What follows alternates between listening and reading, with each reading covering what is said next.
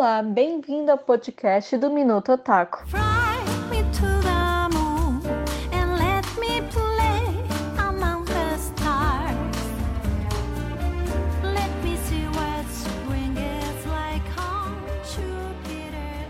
Eu sou Jéssica Patrini, integrante do Minuto Otaku, e estou aqui hoje estreando o podcast com a estudante de psicologia, escritora e colunista do Minuto Otaku, Lori. Tudo bem, Lori?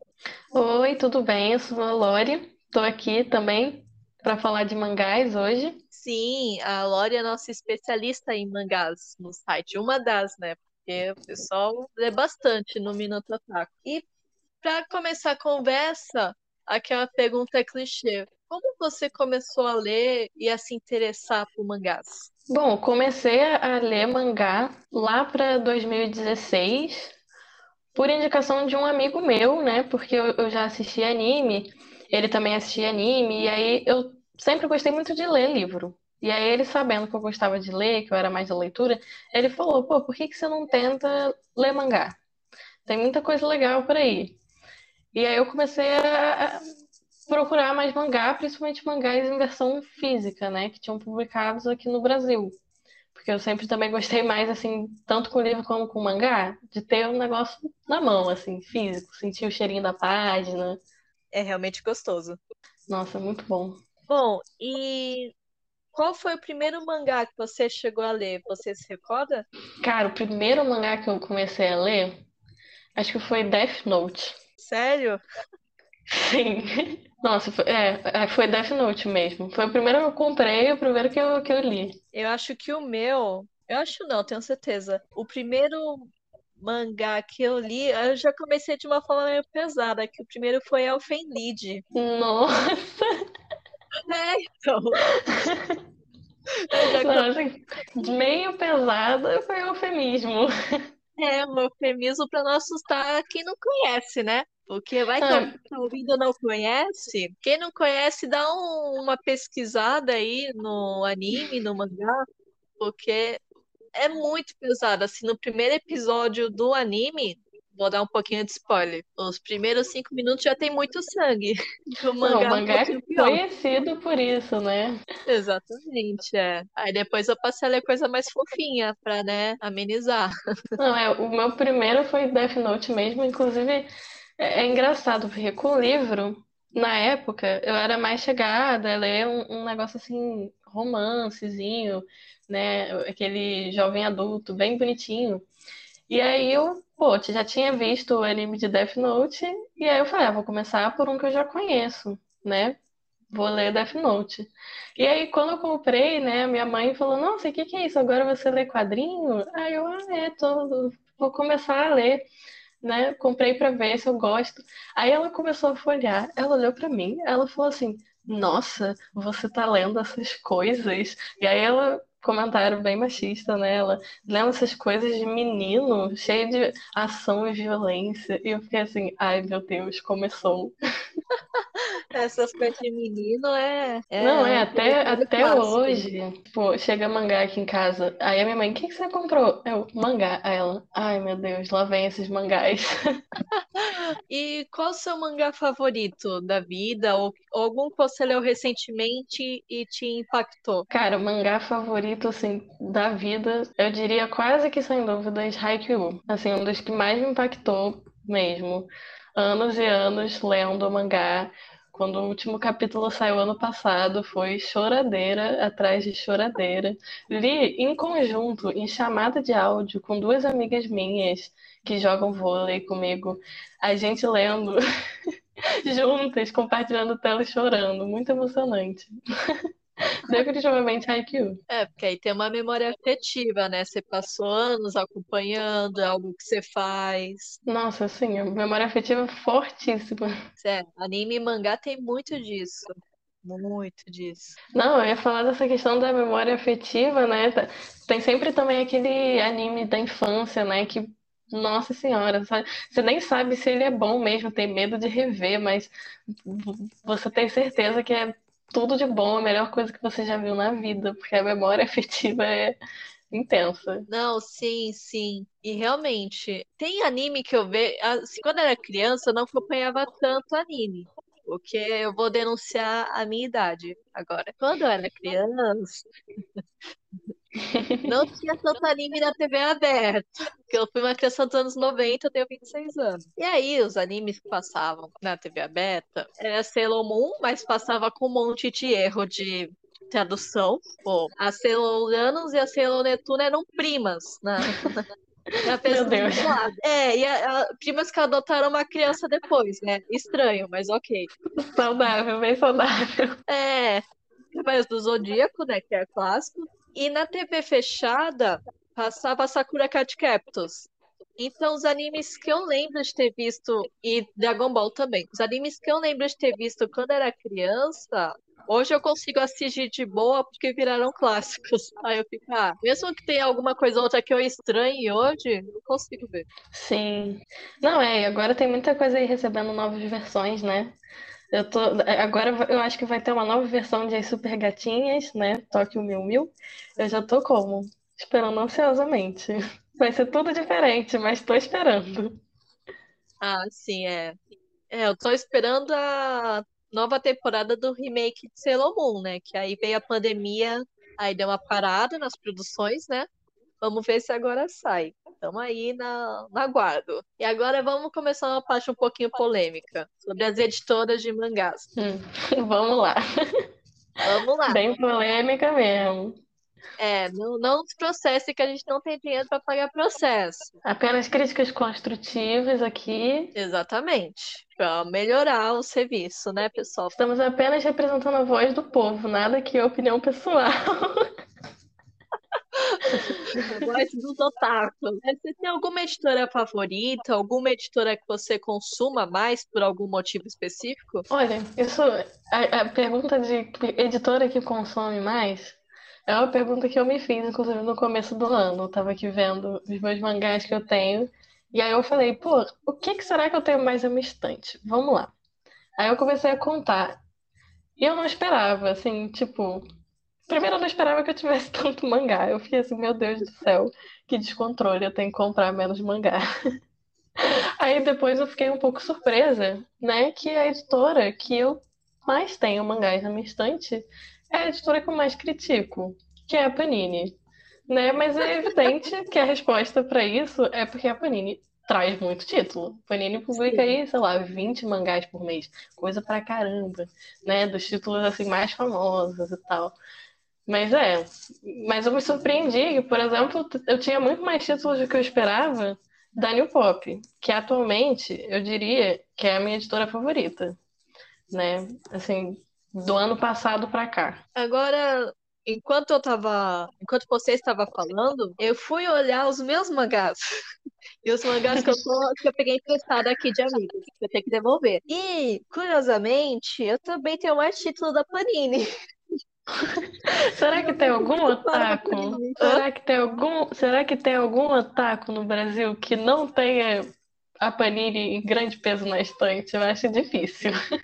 Exatamente. E também, assim, pelo que eu tô assim dando uma olhada agora, Panini, New Pop, em seguida JBC, e os da JBC não são meus, estão emprestados. Que são de Cavaleiros do Zodíaco Loja Canvas. Ah, Cavaleiros do Zodíaco é, é com a com a JBC mesmo. Talvez Sim. não mais, porque a, a, a, New Pop anunciou aí um mangá de Cavaleiros do Zodíaco, chocou todo mundo, que todo mundo falou, meu Deus, que isso, vai quebrar o monopólio de Cavaleiros da JBC. Eu vi, eu também, eu não entendi nada quando vi essa notícia. Eu também fui uma das que ficou chocada. Ué, o que está acontecendo? Pois é, não, todo mundo, assim, eu, eu tava assistindo a live na hora, o chat inteiro ficou, ué, ué. Deu um delay pra galera compreender o que, que tinha sido anunciado, sabe? Porque, hã? Como assim? Não, realmente. Mas eu comecei a ler mangá da New Pop, porque, assim, tirando a Elfen Lied, né? Que, que foi a, o, o, primeiro mangá que eu li realmente tudo. Eu comecei a ler também com Retalha, que eu gostava muito, gosto muito do anime, acho engraçadinho, acho ótimo para aprender fatos históricos. E aí eu fui comprar um mangá. E aí quando eu fui comprar o um mangá, eu me deparei com um drama comum de quem já leu o mangá da New Pop, que é o número de erros ortográficos. Uhum. Não, essa aí, é, a reputação da New Pop, coitados, estão aí tentando reconstruir essa reputação péssima de editora dos erros, né? Principalmente de revisão. Atualmente eu não vejo mais tanto, mas é, é aquela questão, né? Tem muita gente aí que tem medo de comprar mangá lá, porque durante anos e anos era assim, falava no pop e as pessoas já pensavam, ah, aquela editora lá que tem um bando de erro. Não, exatamente. E pior que erro em edição, erro ortográfico ou diagramação, infelizmente é algo meio comum na parte de mangás e até HQs, né? É, eu falei na pré-entrevista contigo, para quem não sabe, todo podcast que eu faço, este é o primeiro do Minuto Otaku, mas eu tenho outro, eu converso antes com o convidado, né? Pra na hora a conversa flui legal. E aí eu citei o exemplo da Panini, que fez uma edição Sandman do Neil Gaiman, com diagramação toda estranha. Foi tão estranha que o Neil Gaiman chegou a comentar no Twitter falando assim, ó, diagramação tá, tá feia. Não, eu tenho uma, uma situação com a Panini que não foi erro de diagramação, porque eu acho que nunca, eu nunca peguei um mangá que tivesse um erro de diagramação. Provavelmente sorte minha, porque eu já vi bastante gente reclamando disso. Mas eu tive essa, esse evento específico com o mangá da Panini, que foi a Kamiga Kill, que me deixou, assim, me deixou tão irritada no momento que eu desisti de colecionar a Kamiga Kill. Foi logo no terceiro volume, né? Eu comprei lá o mangá na banca, cheguei em casa toda feliz, abri ali do plásticozinho. Na hora que eu peguei o mangá assim e abri para ver, para dar aquela folhada, o mangá simplesmente caiu no chão e a capa ficou na minha mão. Nossa. E aí eu fiquei assim, perplexo, olhando o mangá no chão, a capa na minha mão, eu falei, gente, eu não tô acreditando nisso, meu Deus do céu. E aí, assim, isso faz mó tampão. Na época eu nem sabia que, tipo, que tinha como entrar em contato com a Panini e pedir pra eles enviarem outro. Hoje em dia eu sei que isso existe porque eu acompanho mais as editoras, mas na época eu não sabia. Então eu só fiquei assim, joguei dinheiro fora. E eu fiquei muito irritada. Eu simplesmente desisti de comprar a Kamiga Kill. Eu nunca terminei de ler a Kamiga Kill. Eu, um dia eu pretendo terminar, mas eu, essa memória vem e eu fico assim, ah não. Foi um trauma para você. Eu acho que foi a primeira situação, assim, muito chocante de um problema com o mangá que eu tive, sabe? Porque eu, eu, eu esperaria ver assim, um, um errinho de tradução, um errinho de, de revisão, mas um erro assim de da capa cair, sabe? Eu fiquei assim, ah não, gente, que isso? Como assim? Nunca vi isso acontecer na vida. Olha, eu também não. É a primeira pessoa que eu tô ouvindo que a capa caiu. O pior é que anos depois, ano passado, no caso, né? Eu fui ver gente reclamando, tipo, de, de capa caindo de mangá. Da Panini também no Twitter. E eu fiquei assim, meu Deus, isso acontece com outras pessoas. Não é algo muito comum. Claro, é tipo problema com a cola mesmo. Acho que já rolou isso com um mangá da New Pop, e aí eles chegaram a explicar numa live que às vezes acontece de dar problema com a cola, que a cola seca e não cola. E aí, enfim, capas caem e eu, as editoras todas pedem assim, entre em contato se a capa do seu mangá cair. Mas eu fiquei, gente, caramba, não imaginava que isso ainda acontecia. E fora todos esses problemas de capa caindo, erros de, erros de diagramação, de revisão, a quantidade de títulos que saem aqui no Brasil traduzidos. Você sente falta de algum gênero específico ou de algum subgênero? Você gostaria de ler mais? mas as editoras acabam não trazendo. É, então, é, é aquela coisa, né? Sinto falta de tudo, basicamente. tudo. A gente sabe muito bem que o que chega no, no Brasil de mangá é quase nada, comparando com o Japão, né, com os lançamentos mensais do Japão, mas também com lançamentos de outros países. Você vê países como França, Alemanha, que tem milhões de editoras de mangá, editoras especializadas em um gênero específico de mangá, sabe? Então, tipo, você tem realmente muita coisa sendo lançada aí por mês. E aí aqui do Brasil é quase nada, né? Mas também, se tivesse mais, eu me questiono se a galera ia ter grana para sustentar isso, né? Porque a gente tem interesse em muita coisa. Mas olha a situação econômica do país, olha o preço dos mangás, né? Fica difícil para você colecionar, assim. Então é complicado. Mas assim, o que eu diria que eu sinto mais falta mesmo, mesmo, mesmo, é principalmente Yuri, né? Yuri tem uma editora que publica Yuri, assim, de uma forma mais constante, mas mesmo assim nem um pouco constante, que é a New Pop, que de vez em quando traz Yuris, né? E agora a gente tem a Panini trazendo Blooming to You, que da mesma forma que foi chocante ver a New Pop anunciando Cavaleiros do Zodíaco, foi absurdamente chocante ver a Panini anunciando Blooming to You, anunciando um Yuri, né?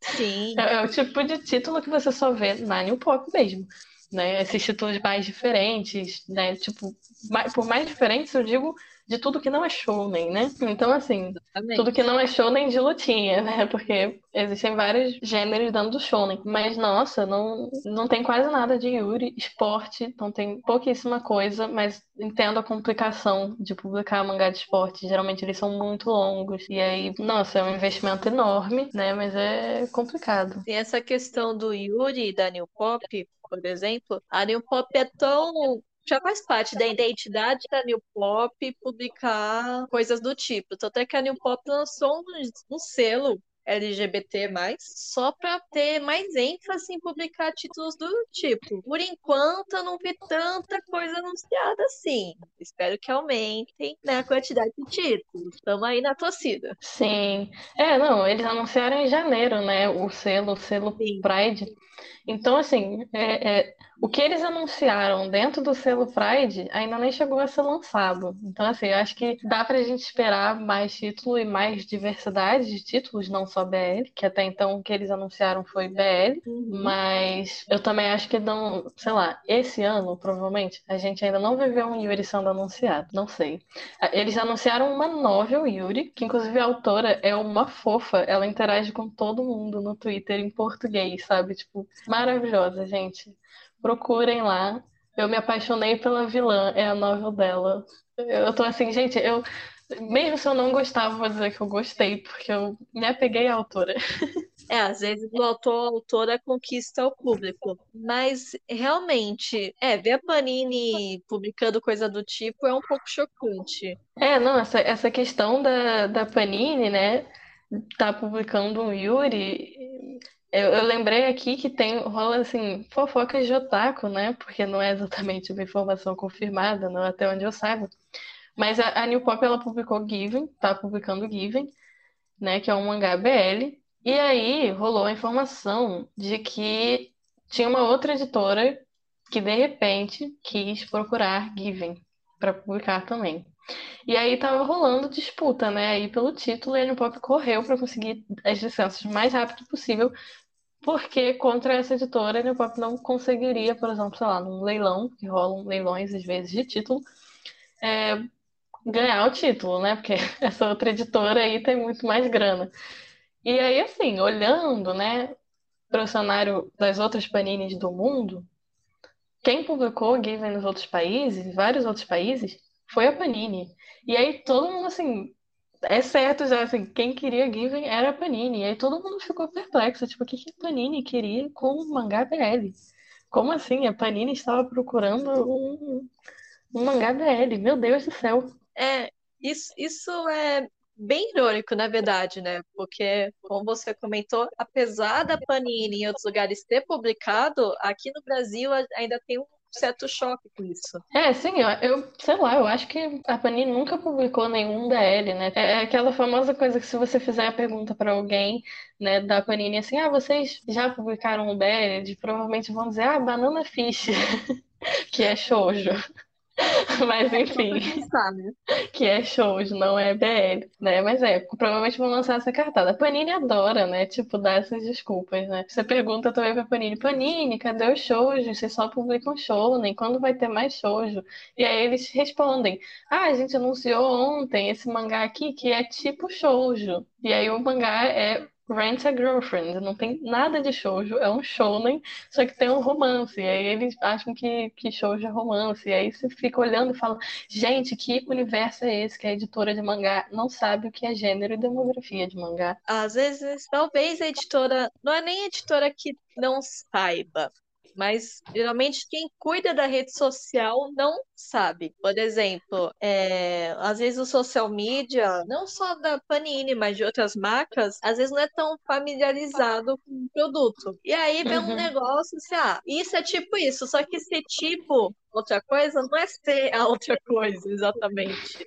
Exatamente. É é uma certa amenizada, né, pra galera parar de encher o saco. Tipo, gente, compra esse aqui que é parecido, tá? Não o saco, não. Mas é, eu fico vendo essas situações e, e me questionando também, né? Tipo, quem é que tá trabalhando por trás das produções de mangá? É gente que lê mangá? Porque às vezes nem parece. Você olha, parece que quem tá trabalhando com aquilo nunca pegou um mangá na mão, né? Sei lá. Questionamentos. Mas o cenário tem, tem dado uma mudada. Acho que, sei lá, principalmente com a New Pop tem dado uma boa mudada aí o cenário para melhor. Para outras editoras há muitas promessas. Enfim, nos resta esperança, porque só tem basicamente as três principais, né, de mangá no, no, no Brasil são JBC, Panini e New Pop. Então a gente não tem muito para onde recorrer como otaku. Exatamente. é. E a New Pop assume um papel de vanguarda, né? Então, os títulos mais diferentes, entre aspas, o Otaku sabe que provavelmente, se sair, talvez saia na New Pop. Sim. Não, é, tem toda essa questão da, da identidade, né, que já foi formada.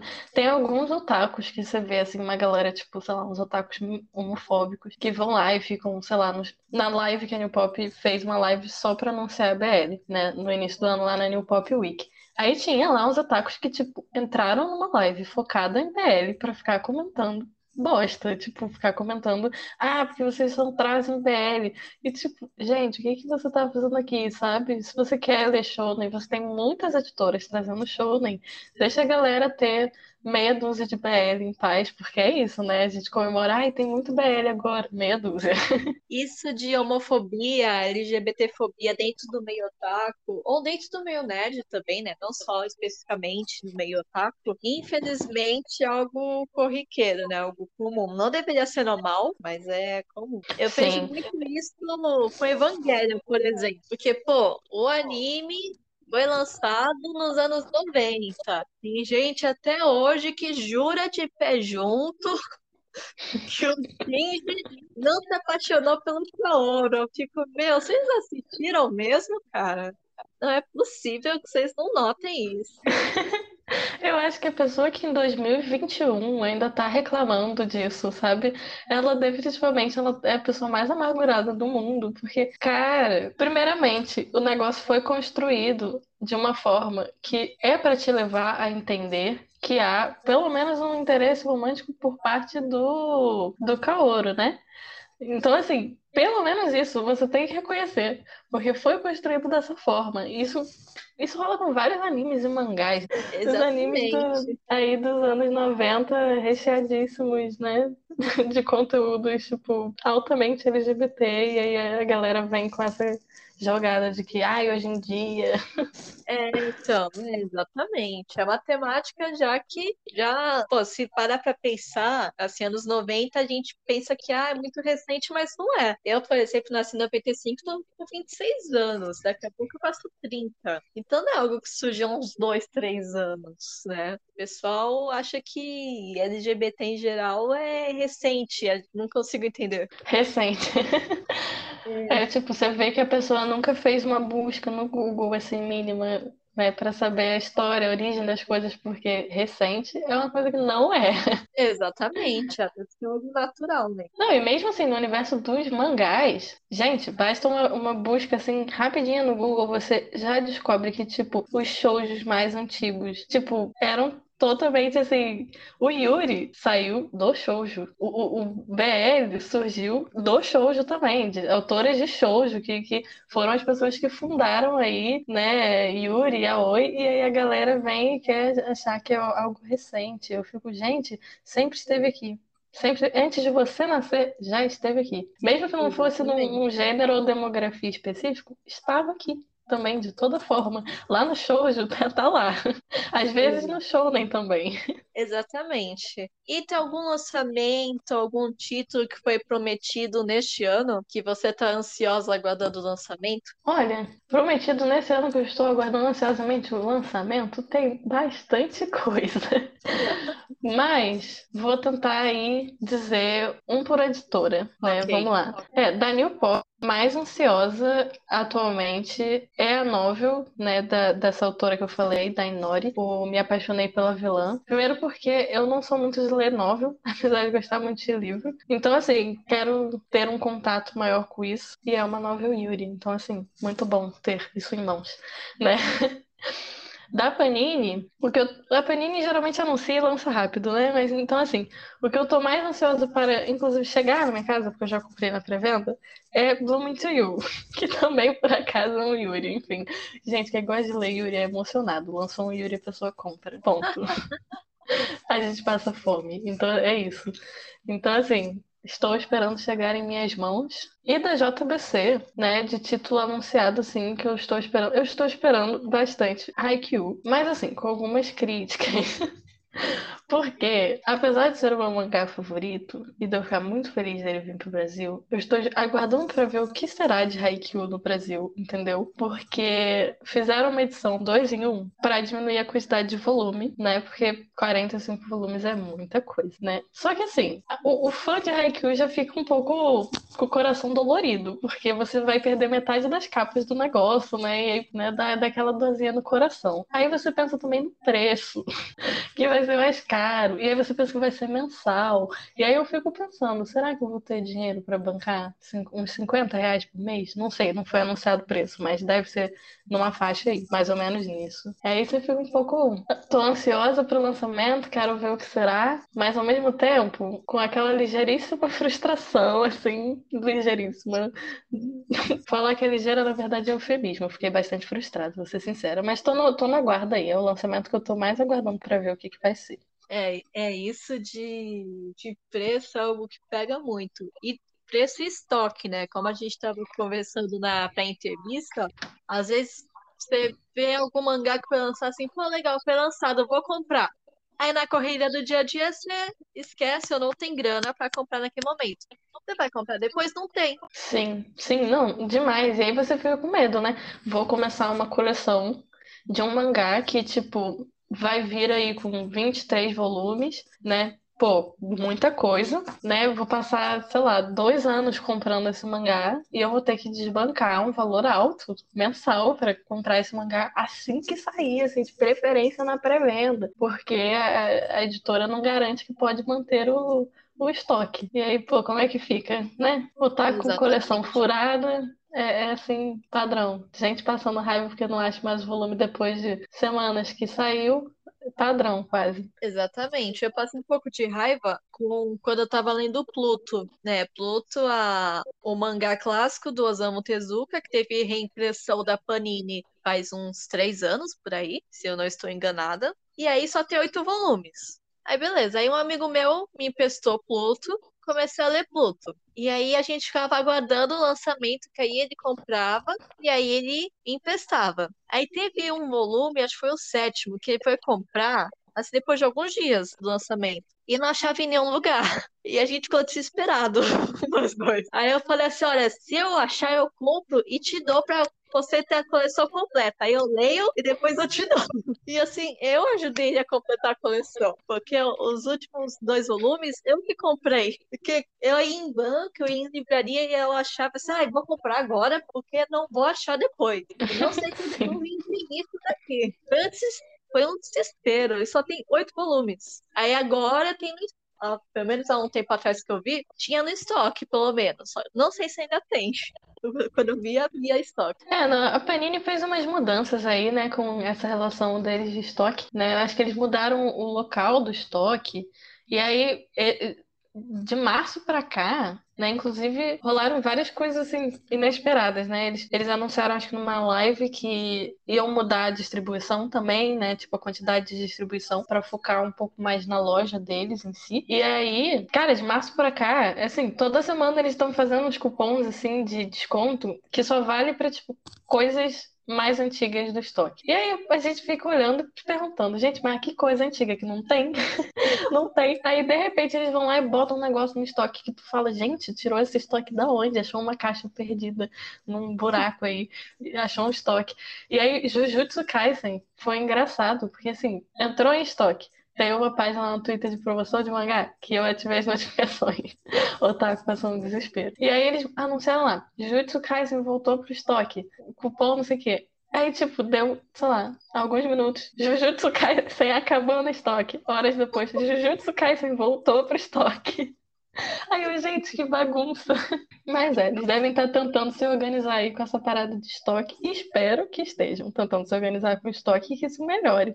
Mas seria maravilhoso, seria ótimo. Não, eu acho que a questão de se reorganizar com estoque foi até algo obrigatório por conta da pandemia, né? Porque a pandemia, quer queira, quer não, mudou muito o consumo das pessoas, não só otakus, né? Das pessoas em geral com entretenimento. O pessoal vai ver mais Netflix, vai ler mais livro, vai comprar mais coisa. Então eles são obrigados a reaver esse tipo de coisa, que é a demanda, né? É, tem, um, tem uma situação até que eu achei engraçada. Ano passado, né, assim, já era, sei lá, julho ou agosto, tava mais pro meio do ano. Então já fazia um tempinho aí da situação de pandemia. E aí eu, uma pessoa postou, não, foi agosto, é, foi agosto ou setembro, porque foi no lançamento de Jujutsu Kaisen, justamente. Uma pessoa foi e postou uma foto de um anúncio na, naqueles anúncios de banca do mangá. E aí eu fiquei perguntando por que, que uma editora no meio de uma pandemia, investe dinheiro em botar um outdoor numa, sabe, numa banca para fazer propaganda de um mangá, sabe? Tipo, as pessoas não estão comprando mangá em banca, as pessoas não, não era para estar tá saindo de casa, né? E aí esse ano eles finalmente acho que se tocaram aí que, tipo, distribuir muito mangá para banca não é uma parada plausível. Tem que sim que distribuir mangá para banca, principalmente por causa da galera do interior, que muitas vezes, tipo, não tem aí um acesso fácil a frete, muito menos a valores aceitáveis, né? E recorre muito à banca, né? E assim, a galera das bancas precisa de sustento. Mas, cara, é complicado você, tipo, mandar vários, um volume muito grande, assim, não, não mudar o volume de mangá que você tá mandando pra banca, e enquanto isso a galera que compra, sei lá, na Amazon tá passando ódio porque não, não tem mais mangá depois de dois dias que lançou. É, então tem coisas que realmente não fazem sentido. Espero que melhore essas coisas aí. Deixamos várias críticas construtivas das editoras. Tá? É, críticas conhecidas também pelas editoras. Eu acho que eles já estão é, cansados é, até de ouvir isso. É, não é só a gente que tá criticando, né? É. Trabalhar de social media de, de editora deve ser complicado. Inclusive, gente, não xinguem as pessoas das editoras assim, sabe? Sim. As sim. pessoas são reais, não vão lá na, na, conta do Instagram, sei lá, do, do responsável pelos mangás da Panini, xingar ele e ameaçar a família dele, igual já aconteceu. Não façam isso. Não façam isso mesmo, por favor.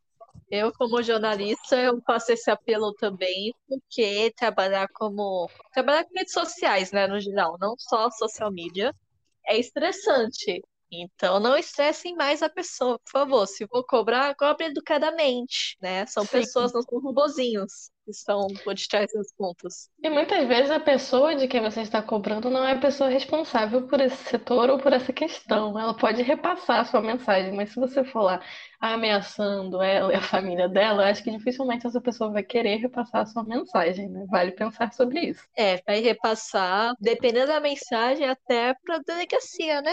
Porque é, ameaça é crime, né, pessoal? Então, por Sim. favor, vamos dar uma segurada aí na emoção. Bom, então, depois desse papo, desse papo de sabafo, com várias referências. Se você não leu alguma coisa que eu e a Lori falamos, comente aqui. Se você leu também, tem outra visão, Comente também para a gente saber o que você achou. E eu vou encerrando o primeiro episódio do podcast do Minuto Otaku aqui. Obrigada, Lori, pela conversa. Obrigada por, pelo convite, né? Inclusive, galera, podem comentar, a gente adora ler comentário. Podem ser sinceros nos comentários. Vamos socializar. Exatamente.